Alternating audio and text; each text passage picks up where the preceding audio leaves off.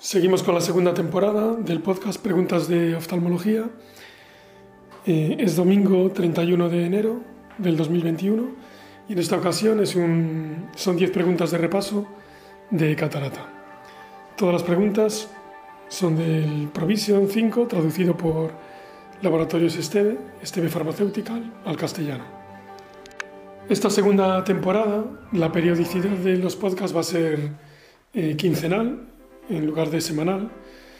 Y entonces el primer repaso de todos los capítulos terminará el domingo 23 de mayo y el segundo repaso el domingo 24 de octubre. Cada repaso son 11 capítulos, empezando en oftalmología general y terminando en uveitis. Entonces ya tenemos dos capítulos grabados de este de esta segunda temporada, que la, paré en diciembre, y retomando hoy el capítulo 3, el capítulo 11 será el 23 de mayo. Bueno, soy Iván Basanta, oftalmólogo, trabajo en, España, en la provincia de Coruña, y bueno, espero que, que os sea de utilidad. Recordaros, como siempre, que en la descripción de cada episodio os dejo un enlace que va al Drive, de Google Drive, donde tengo eh, normalmente las imágenes y en los repasos, como no hay imágenes, están las preguntas, por si queréis hacerlas directamente, sin, sin oír el podcast, los tenéis ahí, las preguntas con sus respuestas razonadas, también facilitadas por STB Pharmaceuticals. Espero que os guste.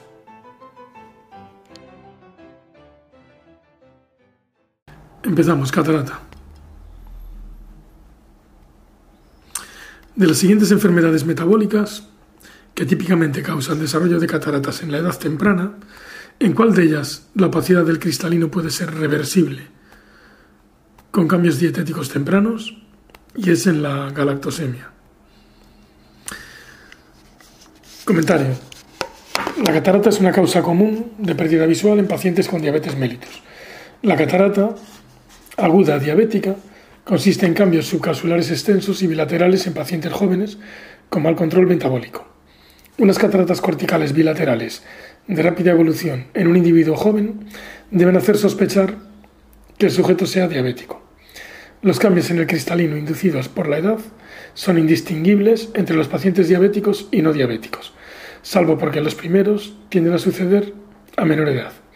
Este fenómeno podría deberse a la acumulación de sorbitol en el cristalino y la consecuente hidratación del mismo la glucosilación de las proteínas estructurales del cristalino o el mayor estrés oxidativo resultante del metabolismo de esta estructura. La galactosemia cursa con un exceso de galactosa que termina depositándose en los tejidos corporales. Este glúcido se transforma en galactitol, un alcohol, un alcohol derivado. Típicamente, el núcleo y la corteza del cristalino se opacifican progresivamente manifestándose como una gota de aceite por retroiluminación. Si no se trata la enfermedad, la catarata progresa a una opacidad total. Sin embargo, el tratamiento con la eliminación total de las leches y lácteos de la dieta puede permitir la regresión de la opacidad en casos de cataratas precoces. O sea que es la galactosemia. La enfermedad de Wilson, degeneración hepatolenticular, es un trastorno del metabolismo del cobre. Característicamente se manifiesta en el ojo con el anillo de Kaiser, de Kaiser Fleischer, que son depósitos a nivel de la membrana de Descemet. A menudo también se desarrolla catarata en forma de girasol debido al depósito de pigmento marrón rojizo, óxido cuproso, en la cápsula anterior y la corteza subcapsular. Normalmente no produce gran sintomatología visual. La distrofia miotónica provoca depósito de cristales policromáticos iridescentes en la corteza del cristalino. Bien, 2. Después de operar una catarata densa en el ojo izquierdo de una mujer de 79 años, mediante la técnica facomulsificación implante de lente intraocular sin complicaciones, usted objetiva durante el seguimiento postquirúrgico la aparición de edema corneal, inicialmente inferior que progresa de forma anular, afectando la totalidad de la córnea periférica. ¿Qué complicación derivada de la cirugía sospecharía? Y es el síndrome de Brown-McLean. El síndrome de Brown-McLean es un proceso esperable, aunque no frecuente tras la cirugía de cataratas. Consiste en un edema corneal periférico con claridad en la córnea central. Esta complicación ocurre más frecuentemente tras la cirugía intracapsular de catarata, pero se ha documentado también tras cirugías extracapsulares y facoemulsificación. El edema comienza típicamente en la región inferior y progresa circunferencialmente, pero respeta los 5 o 7 milímetros centrales de córnea. Frecuentemente aparecen gutas corneales centrales y un pigmento punteado marrón.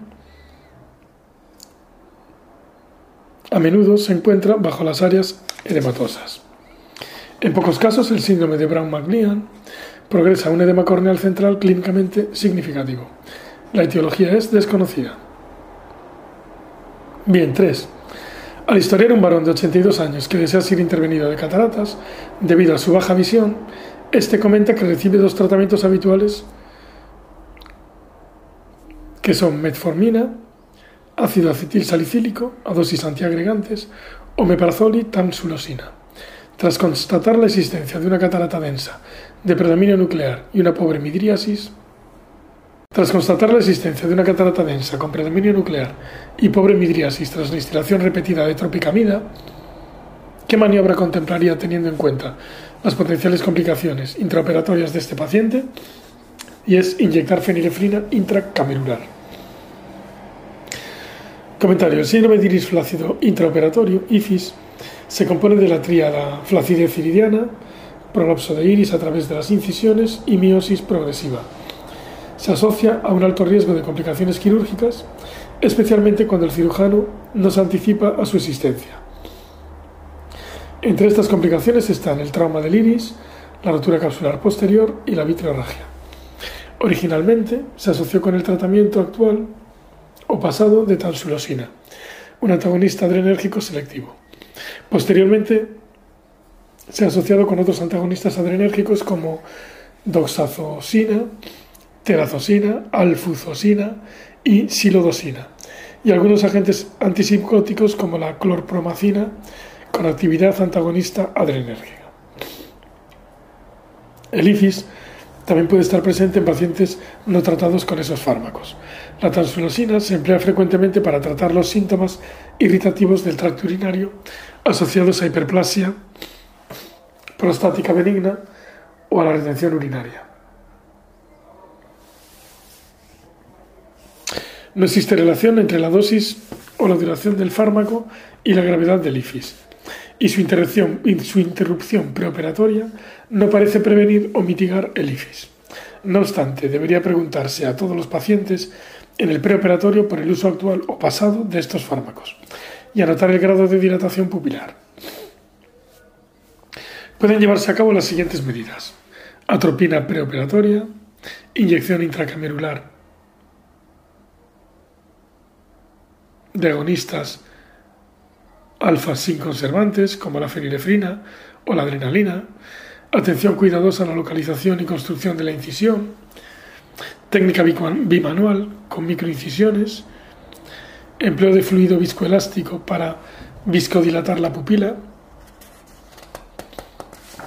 Y mantener un iris cóncavo cerca cóncavo cerca de las incisiones, o sea, el viscoelástico que puso Lola el otro día antes de colocar la lente. Interrupción de la irrigación antes de introducir los instrumentos para prevenir las salidas de fluido e iris. Y el uso de parámetros de bajo flujo y técnicas que minimicen la turbulencia de la cámara anterior y eliminen un gradiente de presión mayor en la cara posterior del iris. La irrigación intracamerular de lidocaína al 0,75% sin conservantes, mezclada con epinefrina sin conservantes, ni bisulfatos al 1,400, combinada con anteriores estrategias, minimiza las complicaciones para muchos cirujanos. A pesar de estas medidas, algunos pacientes tienen miosis significativa o prolasos de iris intraoperatorios.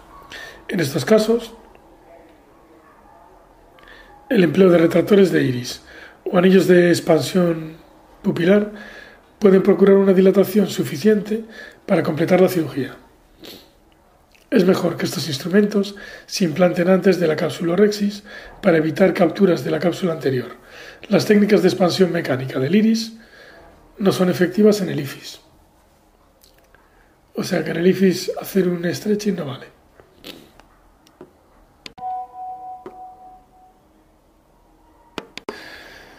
Bien, 4. Ante la sospecha clínica de endoftalmitis aguda posoperatoria tras cirugía de cataratas en un paciente cuya agudeza visual en el ojo afectado es de 0,1, ¿qué tratamiento está indicado? Y es inyección intravítrea de, de antibióticos. ¿Por qué B01? No es ni vitrectomía pasplana, ni inyección intravenosa de antibióticos, ni antibioterapia tópica. Es lo que tenía que haber hecho con aquella paciente en Lugo. Comentario. La aproximación recomendada al diagnóstico y tratamiento de la endoftalmitis posoperatoria se basa en los resultados del endoftalmitis vitrectomy study.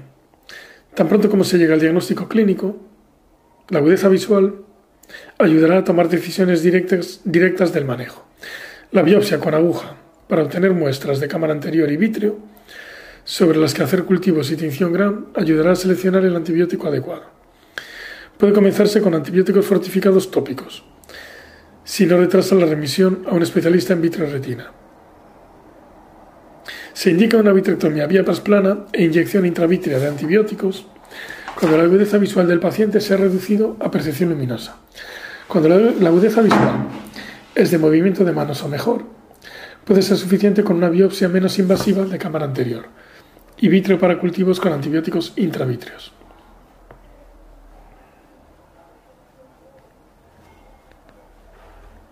O sea, si ve más de movimiento de manos, es suficiente con una biopsia de cámara anterior, un poquito de vitrio y poner antibióticos intravítreos. Para premiar la administración de antibióticos, este procedimiento puede llevarse a cabo en la consulta bajo condiciones de esterilidad.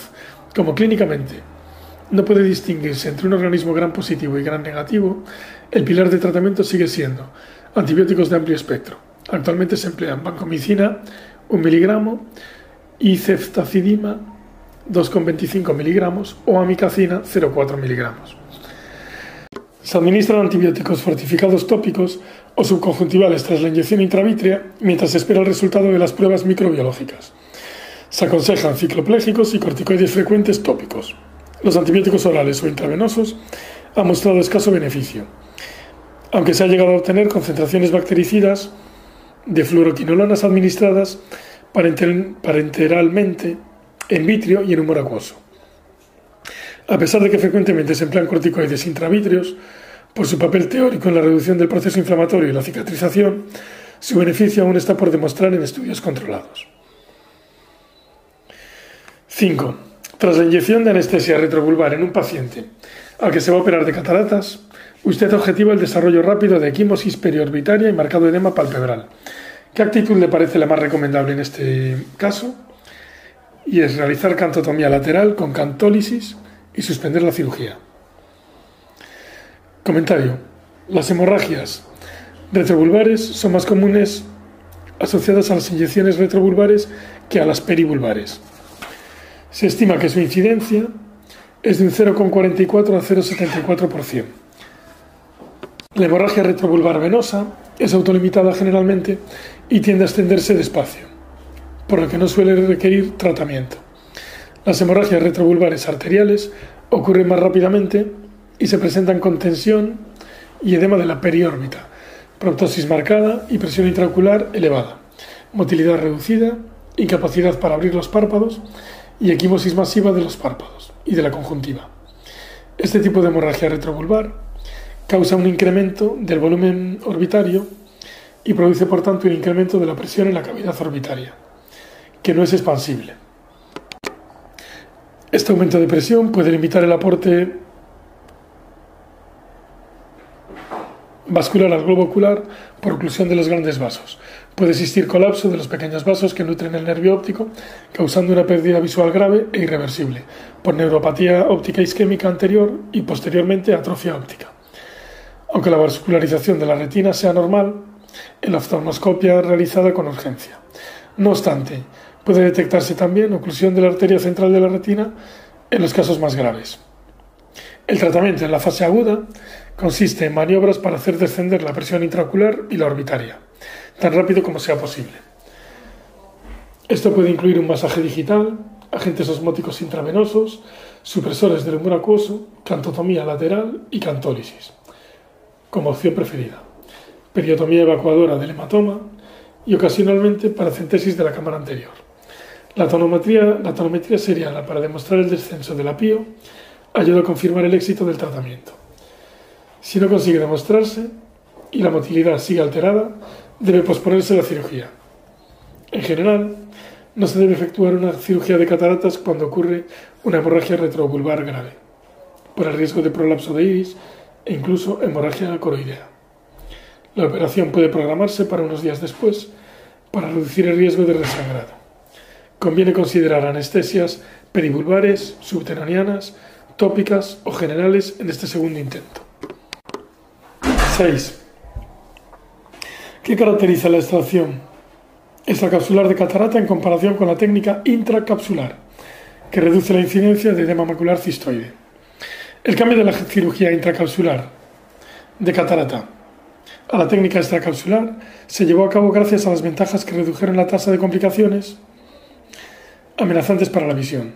Una de estas ventajas era dejar la cápsula posterior del cristalino intacta, lo cual permitía mantener la separación entre la cámara posterior y la cavidad vítrea y eliminar el movimiento anterior del vitrio.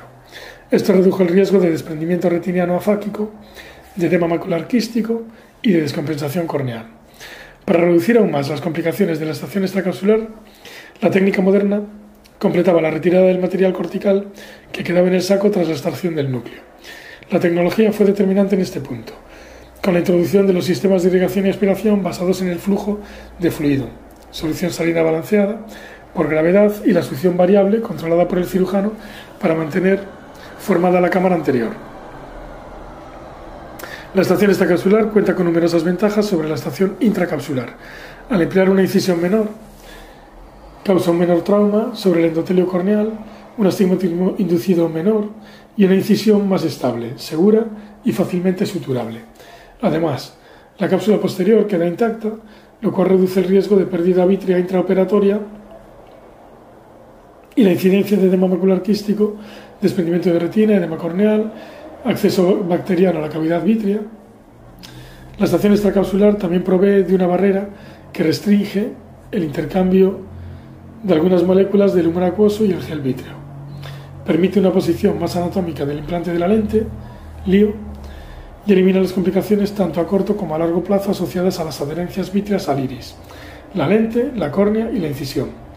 El implante de la lente tanto primario como secundario, la cirugía de filtración y el trasplante corneal y la reparación de la incisión son todos técnicamente más sencillos y seguros cuando la cápsula posterior está intacta.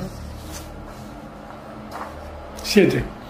¿Qué caracteriza la catarata de predominio cortical frente a la nuclear en cuanto a la sintomatología del paciente, que tiene progresión más rápida de la opacidad?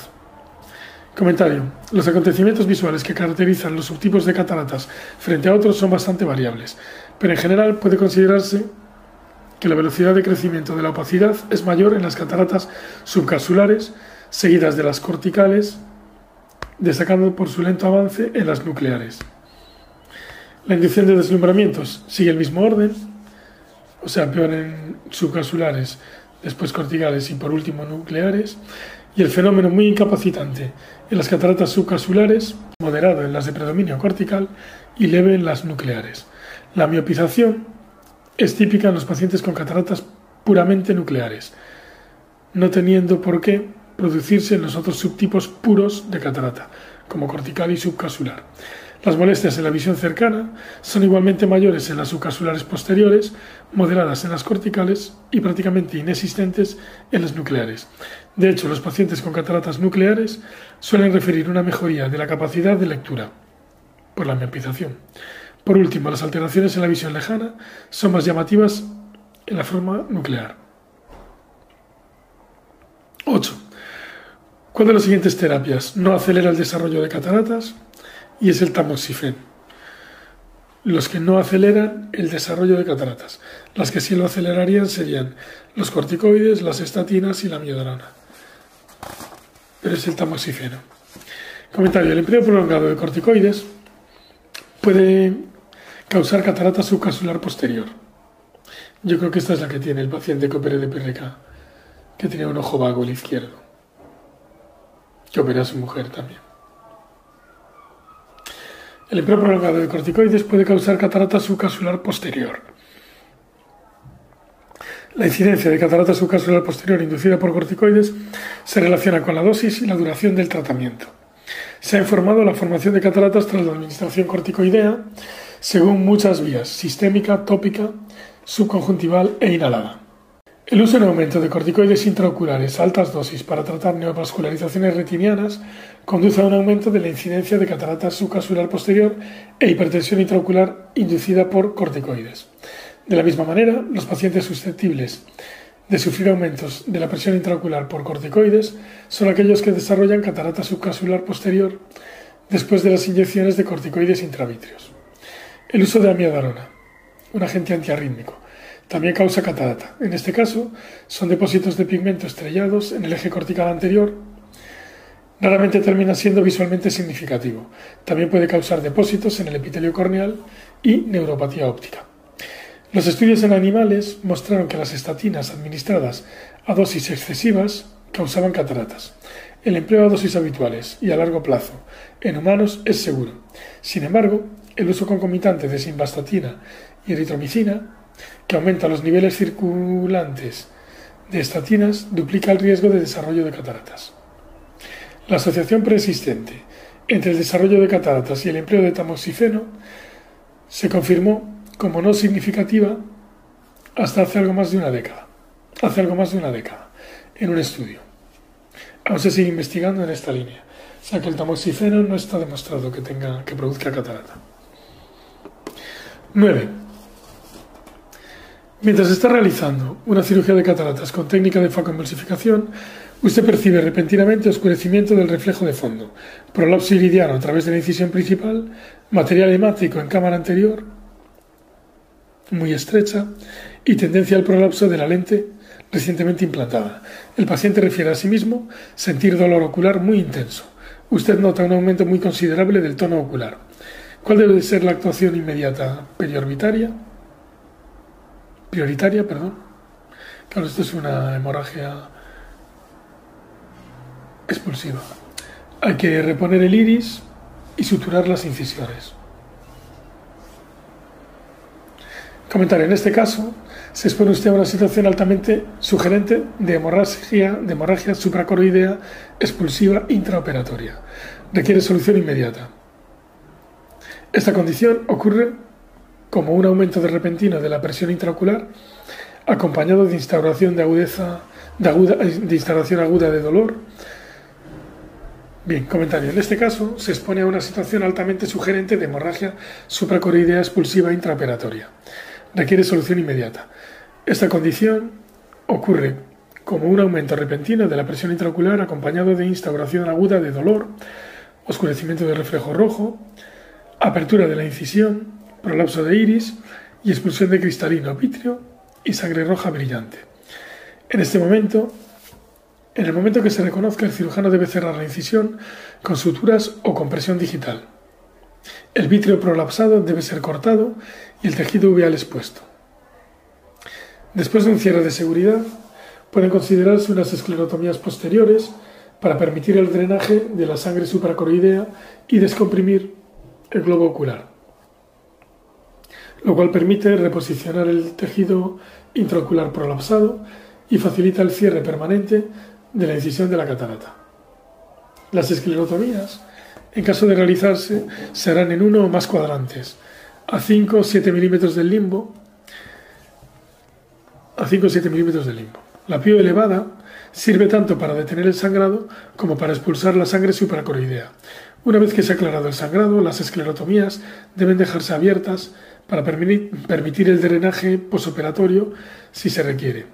Puede ser preciso repetir una maniobra de drenaje supracoroideo unos 7 días después de la hemorragia expulsiva. En caso de que la sangre residual amenace la integridad ocular o la agudeza visual. Estos procedimientos implican cierto riesgo de resangrado. Si puede cerrarse la incisión sin recurrir a las esclerotomías, se resolverá más rápido la situación aguda. Conviene terminar la cirugía y observar durante una o dos semanas, mientras se maneja médicamente la presión intraocular. Puede considerarse la remisión a un cirujano de retina para el drenaje posterior. Debe informarse al paciente de lo crítico de la situación y de lo incierto del pronóstico visual. Bien, 10. 15 horas después de realizar una cirugía de catarata mediante técnica de FACO e implante de lente intraocular en una paciente de 78 años, esta acude a su consulta refiriendo dolor muy intenso en el ojo intervenido, fotofobia y empeoramiento visual de instalación repentina. La agudeza visual es de 0,2 y en la exploración biomicroscópica, usted objetiva edema estromal moderado que se, que se extiende a la totalidad de la córnea, hipopión de un milímetro y midriasis reactiva. La palpación del globo ocular sugiere que este es hipertónico. Tras realizar una ecografía del globo ocular no encuentra sombras hiperecogénicas en la cavidad vítrea. ¿Qué actitud terapéutica le parece más procedente? Y es la de intensificar la terapia corticoidea tópica, porque no es una endoftalmitis, es un TAS. Hay que ponerle más corticoides tópicos, esta la fallé. Comentario. El caso presentado es muy sugestivo de síndrome tóxico del segmento anterior, TAS. Este síndrome puede ser causado por la entrada inadvertida en la cámara anterior de alguna sustancia que queda retenida y que desencadena una reacción inflamatoria estéril aguda en el posoperatorio inmediato. Los signos y síntomas del TAS pueden emular los de una endoftalmitis infecciosa e incluyen fotofobia, disminución marcada de la agudeza visual, edema corneal, irritación intensa en la cámara anterior. Ocasionalmente, hipopión. El TAS se presenta a escasas horas de la cirugía, mientras que la endoftalmitis, claro, esta señora acudió 15 horas después, o sea, no había pasado ni un día, ni 24 horas, o sea, al día siguiente por la mañana operada de la tarde. Bien, el TAS se presenta a escasas horas de la cirugía, mientras que la endoftalmitis infecciosa suele desarrollarse entre los 2 y los 7 días. Claro, tiene un periodo de incubación de 3 días, 72 horas, después de la operación. Otras características potencialmente distintas del TAS incluyen edema corneal difuso, de limbo a limbo, exudado fibrinoso en cámara anterior, pupila dilatada irregularmente y no reactiva, y elevación del apío. Los cambios patológicos se limitan a la cámara anterior. El dolor es mucho menor que en la infección intraocular. El tratamiento del TAS consiste en corticoides tópicos,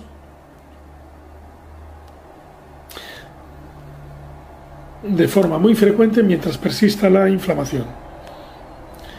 Puede ser necesario un breve ciclo de corticoterapia oral. Se requiere un seguimiento estrecho para monitorizar la PIO y reevaluar el riesgo de la infección. Las inyecciones de antibióticas subconjuntivales y la aplicación de pomada oftálmica con la oclusión pueden causar entrada de fármaco en la cámara anterior a través de las incisiones, que actúan como válvulas unidireccionales. Los antisépticos pueden desencadenar también un cuadro por contacto con el, con el endotelio.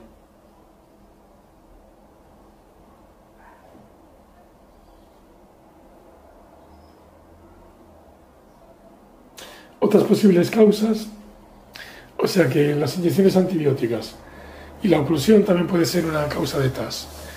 No se debe ocluir un ojo. Los antisépticos también pueden desencadenar el cuadro por contacto con el endotelio. O sea, el betadine puede causar TAS también. Y otras posibles causas incluyen el cambio de agua estéril por solución salina balanceada o el uso de soluciones de irrigación, antibióticos y anestésicos defectuosos. Todas las, soluciones que entran en la cámara anterior deberían ser libres de conservantes y con una osmolaridad y un pH fisiológicos. O sea que el TAS es por las soluciones de irrigación, por todo lo que entra en contacto con la cámara anterior, por el betadine y luego el que se le ocurre ocluir el ojo y poner pomada y toda la pasta esa, que ya no se hace. Vale, fin de la primera parte, la parte de catarata.